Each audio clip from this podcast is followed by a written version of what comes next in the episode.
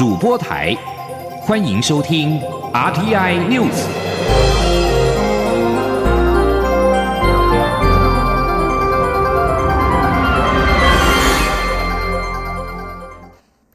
各位听众早安，我是陈怡君，欢迎收听这节央广主播台提供给您的 RTI News。首先把新闻焦点转到香港，在民主派人士发动了百万人上街游行以及万人包围立法会之后，遭到港警武力驱散的暴力冲突。香港行政长官林郑月娥在昨天宣布暂缓修订逃犯条例，但是民主派立法会议员并不买账，提出了四项要求：撤修例、撤暴动定性、不检控被捕者以及林郑下台。泛民团体民间人权阵线也表示，今天将会继续举办反修法游行，一直到政府撤回草案为止。林郑月娥昨天下午在政府总部宣布暂缓修订逃犯逃例草案的时候指出，经过过去两天政府内部的反复研究，特区政府决定暂缓修例工作，重新与社会各界沟通，做更多的解说，听更多不同意见。林郑月娥重申，政府修例的原因始于陈同佳案，希望向台湾移交陈同佳时有法可依。另外，此案也显示香港对外移交逃犯存在漏洞，需要堵住。对于警方将十二号与示威者在京中的冲突定性为暴动，林郑月娥说这是警方的决定，他是赞同和同意的。他指出，这并非和平示威，期间有示威者以杀伤力武器攻击远景，警务人员执法是天经地义的事。林郑月娥表示，北京中央对此决定也表示理解和接受。他还强调，修订条例的原意是对的，不会撤回。在港府宣布暂缓修订逃犯条例之后，泛民主派团体民间人权阵线表示，林郑月娥在整场的记者会上对送中修例和警察镇压市民死不认错毫无悔意。七次被问到是否下台，都拒绝正面回应，而且仅表示是暂缓修例，无视市民要求撤回送中恶法。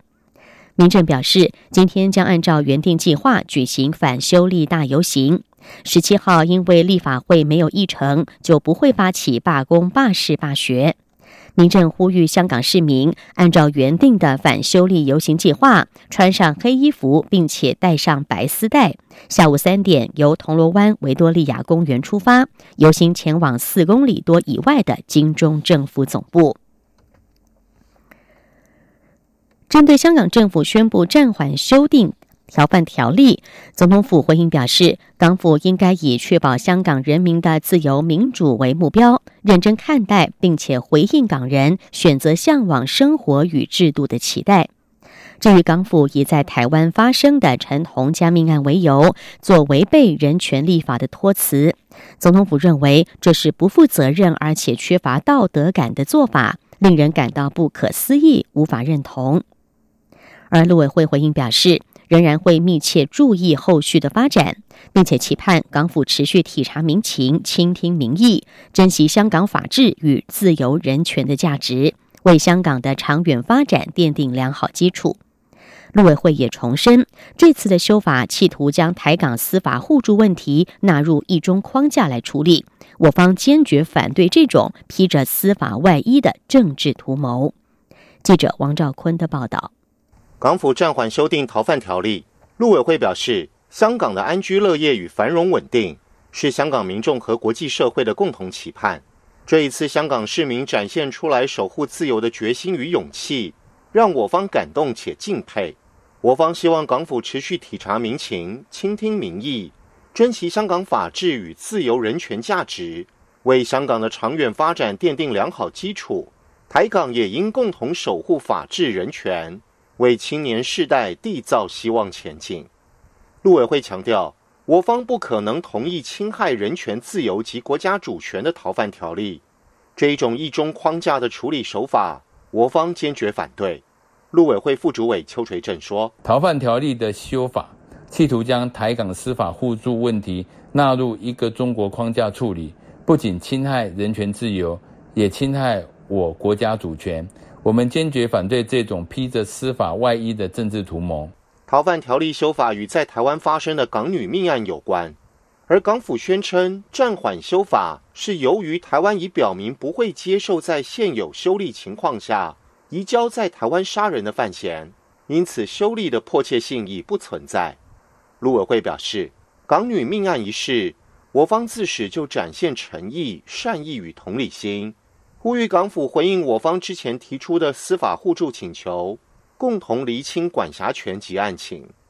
陆委会强调。我方始终秉持平等、尊严、互惠及保障人权的原则下，与世界各国或司法管辖区进行各式司法合作。长期以来，我方也积极考虑建立台港司法互助机制，以实现公益，从根本上来解决问题。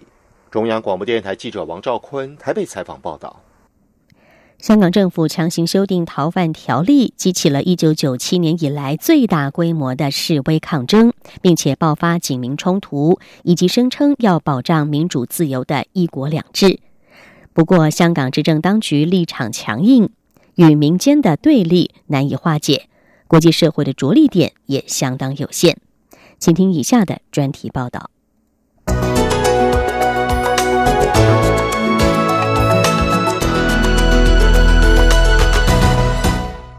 香港九号出现百万人民上街头反对政府修订逃犯条例。十二号立法会原定将进行二读的时候，更爆发严重流血冲突。对于港府强行修订逃犯条例的举动，国际社会已经多次表达关切。而在示威浪潮升高、引爆冲突之后，各国更聚焦在香港的民主自由体制是否受到破坏。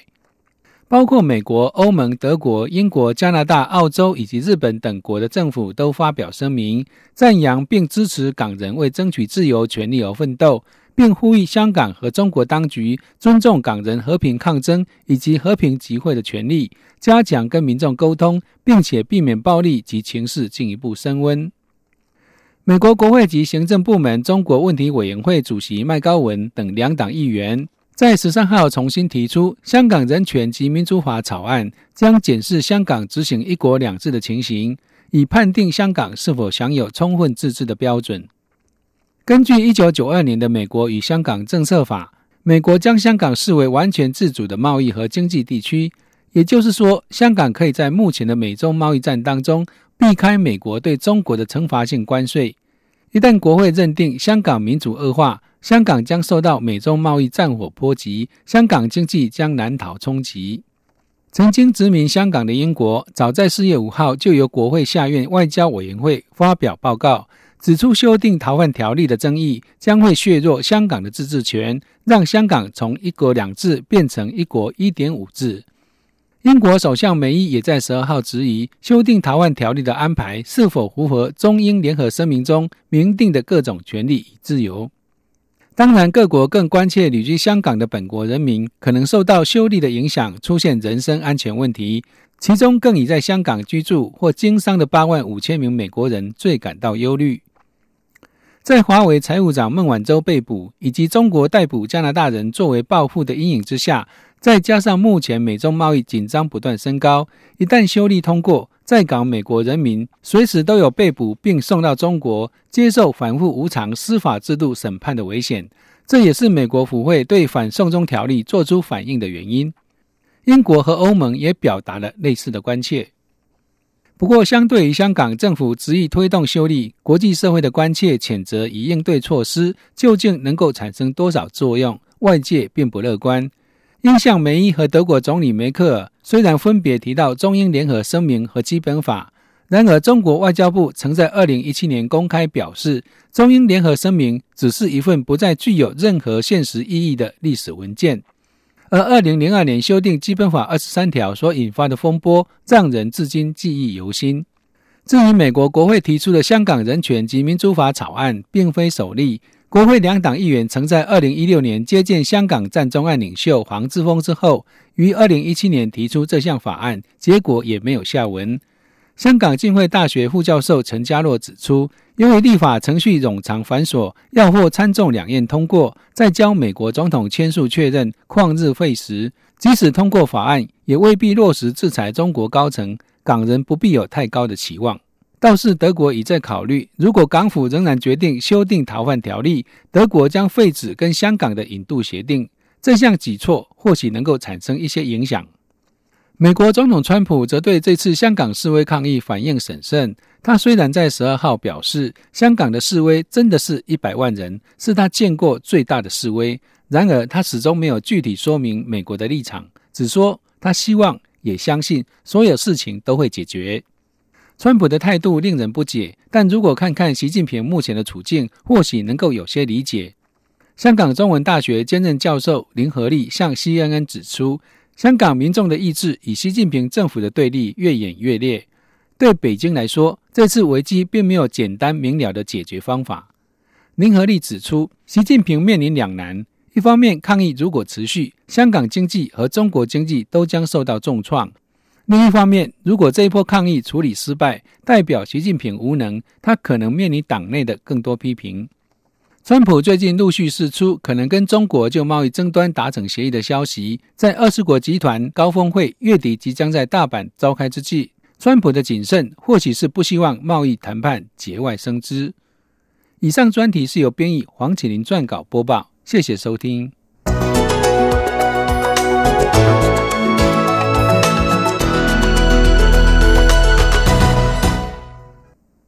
两岸三地的往来其实相当的密切。蔡英文总统在昨天下午出席金门大学毕业典礼的时候表示，金门大学的学生因为地理之便，最有机会到对岸访问。比同龄的本岛学生更有机会认识中国，但总统提醒，过去有些人认为台湾要走向世界必须透过中国，他不同意这样狭隘的世界观。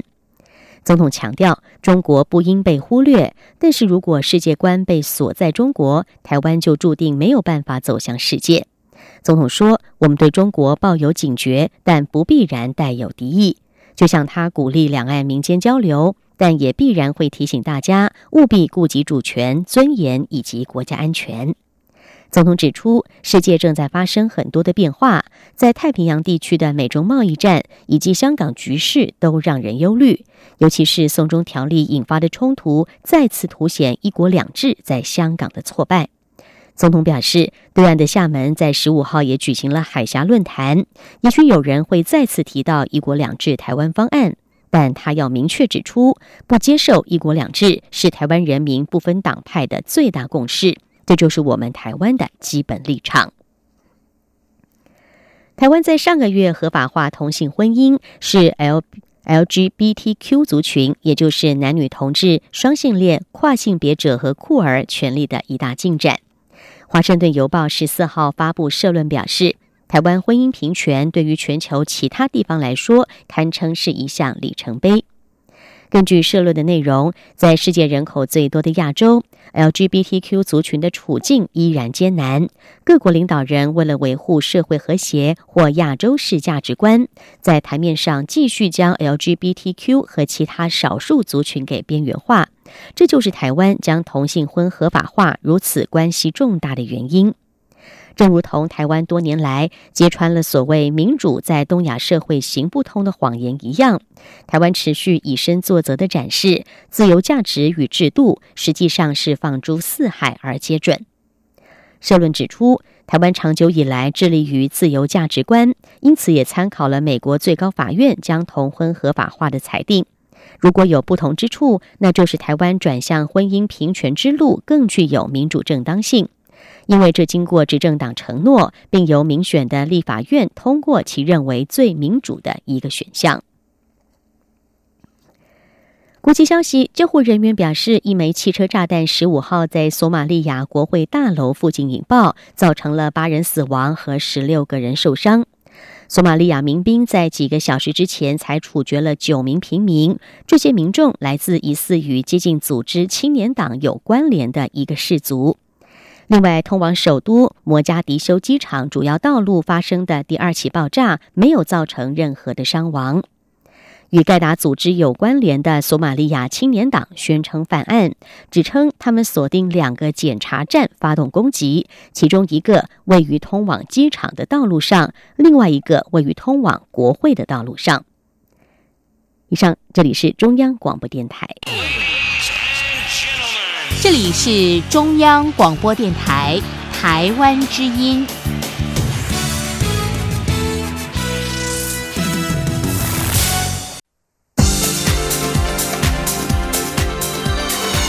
这里是中央广播电台台湾之音，欢迎继续收听新闻。欢迎继续收听新闻，我是陈怡君，接下来来关注。两党总统初选的话题。蔡英文总统日前在民进党总统初选胜出，今天也安排了一连串台北市的公庙参拜行程。对于有媒体指称蔡总统已经和台北市长柯文哲见过面，柯文哲还说不会参与总统大选。蔡总统在昨天否认了相关报道内容，强调这是不确实的传闻。总统府也回应指出，总统上一次见到柯文哲是去年在北门讨论市政，因此媒体的报道内容与事实不符。记者王兆坤的报道，媒体引述名嘴在电视政论节目里的发言报道指出。蔡总统已经与台北市长柯文哲见面。柯文哲表示，只要蔡总统能保证他在台北的施政能够顺利施展，他将不选二零二零。对于上述报道内容，总统府回应表示，这是一则不实的讯息。总统与柯文哲最近一次会见是去年十二月十三号在北门讨论市政相关议题，不存在所谓洽谈总统选举情势。因此，总统府要提醒媒体进行相关报道前，应妥为查证，以免有类似错误。而蔡英文总统在金门视察非洲猪瘟防疫工作时，也强调绝无此事，不确实的传闻了哈，那个没有这样的事。柯文哲在出席阳明大学毕业典礼受访时也指出，去年北门会晤后就没有见过蔡总统，同样否认了媒体报道内容。中央广播电台记者王兆坤采访报道：民进党总统初选上周落幕，蔡英文总统在民调落后的情况下扭转战局，击败行政院前院长赖清德，赢得民进党初选。有学者分析，赖清德在这场初选当中定位不明，在网络行销上也远远不如蔡振营。再加上两岸情势、台美关系、同婚上路，以及最近香港的反送中事件，都让蔡总统重获支持，迈向了寻求连任之路。请听记者欧阳梦平的专题报道。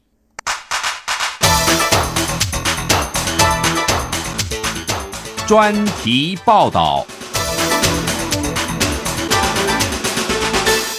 民进党初选落幕，蔡英文总统最后在民调中以百分之八点二的差距胜出。从今年三月十八号，行政院前院长赖清德突然登记参选后，这场初选就处于高度紧绷，党内挑战现任总统前所未有。尤其是赖清德挟高民调对决才在去年底九合一地方选举重伤的蔡总统，仿佛市场不对称战争。在延长战局的情况下，蔡总统逐步追进。最终演出了大逆转，跨过寻求连任的第一道关卡。这将近三个月的时间，到底发生了什么？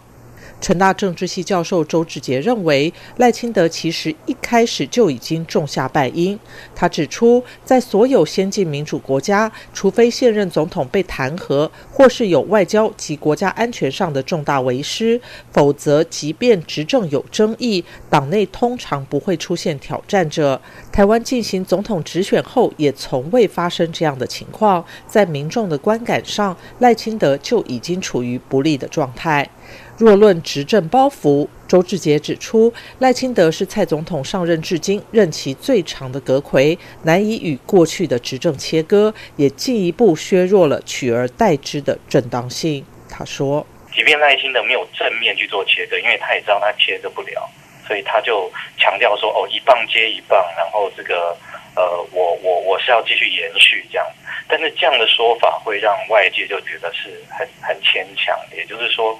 你有连带责任。如果我小英做的不好，你才要取而代之。但是你又不能说我做的不好，因为你其实也是团队的其中一个成员，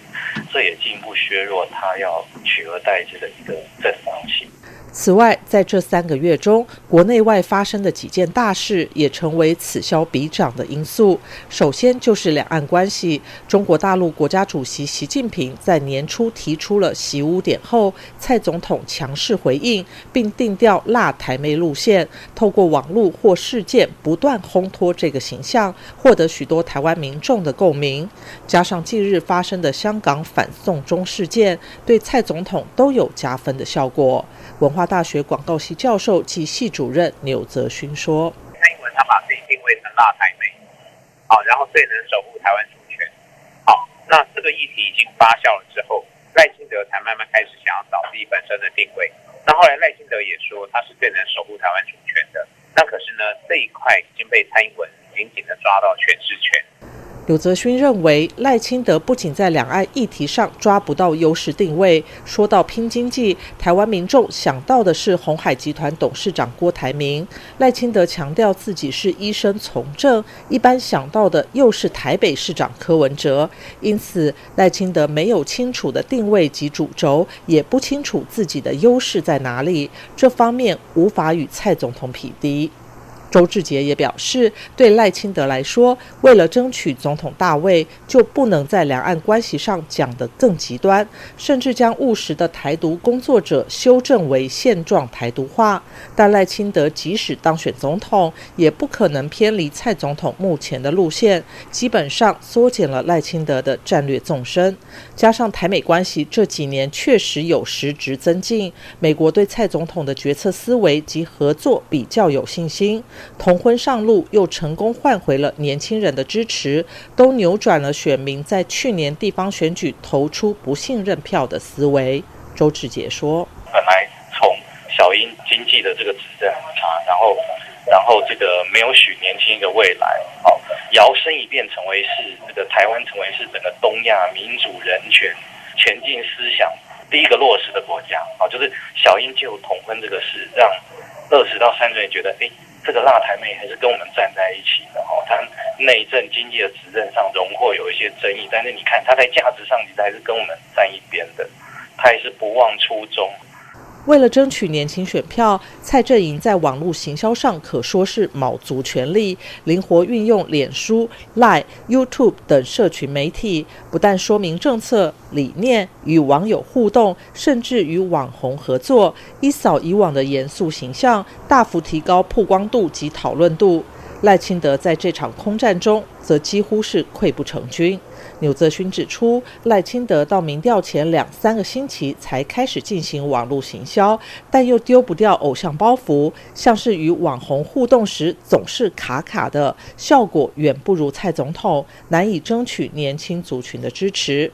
民进党的初选总算在历经争议与质疑后落幕。对蔡总统来说，这道意外出现的关卡，虽然在寻求连任的路上增添波折，却也产生热身的功效。蔡总统便表示，在初选过程中，让他看到了自己的盲点及问题，也让整个团队更加战战兢兢。这场竞争逼迫蔡总统蜕变成为蔡英文二点零，或许更有助于他明年竞逐大选的声势。中央广播电台记者欧阳梦平专题报道。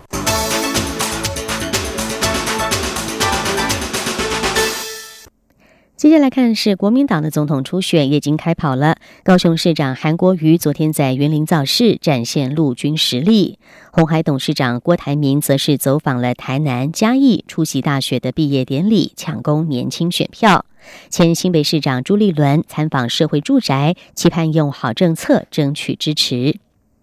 国民党总统初选全民调将在七月八号到十四号进行，七月十五号公布民调的结果。这次共有五组参选人，包括了韩国瑜、郭台铭、朱立伦、前台北县长周习伟、孙文学校总校长张亚中。党内初选竞争激烈，距离全民调不到一个月的时间，韩国瑜几乎周周造势，郭台铭日前则推出了首支电视竞选广告。以佩服党内外首为主题，称赞各个对手的优点，广受各界的好评。至于朱立伦，则是按照自己的步调，持续参访各地，并且搭配提出相关的政策。十五号参访中和秀峰社会住宅，并提出社会住宅政策要搭配补助或是租屋优惠等，让年轻人买得起也住得起。时代力量的立法委员黄国昌与网红馆长陈之汉，二十三号将在凯达格兰大道举办拒绝红色媒体、守护台湾民主游行，并且要广邀各党总统参选人与政党代表参加。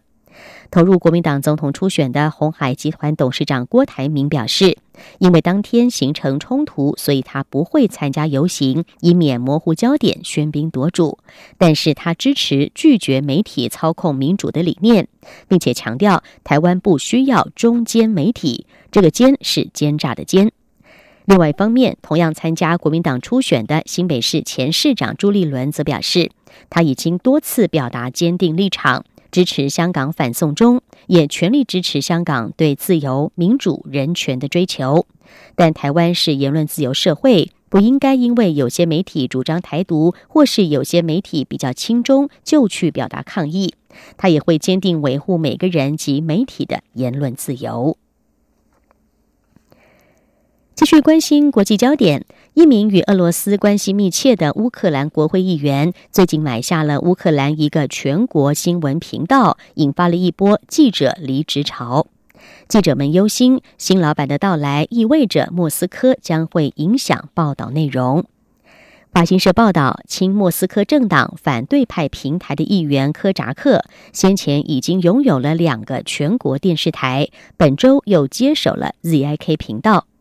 科扎克是政治人物梅楚维克的亲密盟友，在乌克兰，梅维楚克是个争议人物，因为他与俄国总统普廷关系密切。而此刻，基辅政府正在打一场有俄国支持的分离主义战争。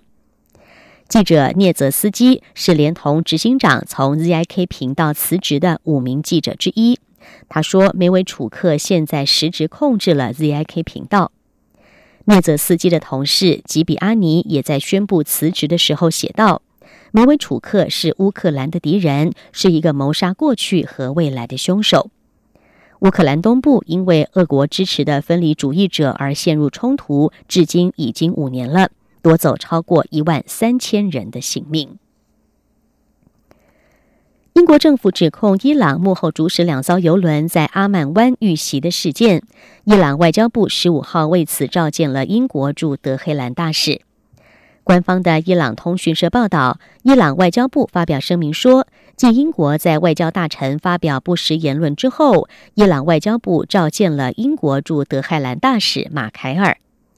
英国外交大臣韩特十四号发表声明指出，伦敦当局认定伊朗几乎确定该为十三号发生的油轮遇袭事件负责。但官方的伊朗学生通讯社报道说，与伊朗外交部官员会晤的期间，伊朗强烈谴责那些毫无根据指控，并且抨击英国针对阿曼湾攻击事件的令人无法接受的立场。报道指出，英国是附和美国指控的唯一国家。伊朗要求英国大使做出解释和澄清。英国外相韩特发表声明，指责伊朗及其伊斯兰革命卫队该为攻击油轮事件负责，并且说没有其他国家或非国家组织可能涉案。伊朗坚决否认涉及这个攻击事件。叙利亚人权观察组织指出，叙利亚西北部十五号爆发的武装冲突，造成至少有十位平民死亡，还有亲政府势力为主的三十五名作战人员丧命。根据法新社报道，叙利亚人权观察组织表示，俄罗斯支持的叙利亚政府军试图夺回圣战组织和叛军在本月初所占领的两座村庄，双方因此爆发了冲突。叙利亚人权观察组织负责人阿布杜拉曼指出，今天早上开始，叙利亚政府和友军的战士针对西北部哈马省吉普奈和塔马勒这两座村庄发动了五波企图夺回却以失败作收的行动。叙利亚空军的空袭造成了九名圣战士和叛军成员身亡，随后在哈马省北部的冲突则让二十六名亲政府军丧命。在邻近的伊德利布省，目前知道有十名平民死于叙利亚军队的空袭，其中包括了三名孩童。依照俄罗斯和土耳其去年九月签署的缓冲区协议，大约有三百万人口的伊德利布省应该受到保护，免遭政府军的大规模空袭。但是这项协议从来没有全面实施过，因为圣战分子拒绝从划定的非军事区撤出。以上 T I News 由陈一军编辑播报，谢谢收听。更多的新闻，欢迎您上央广网站点选收听收看。我们的网址是 triple w 点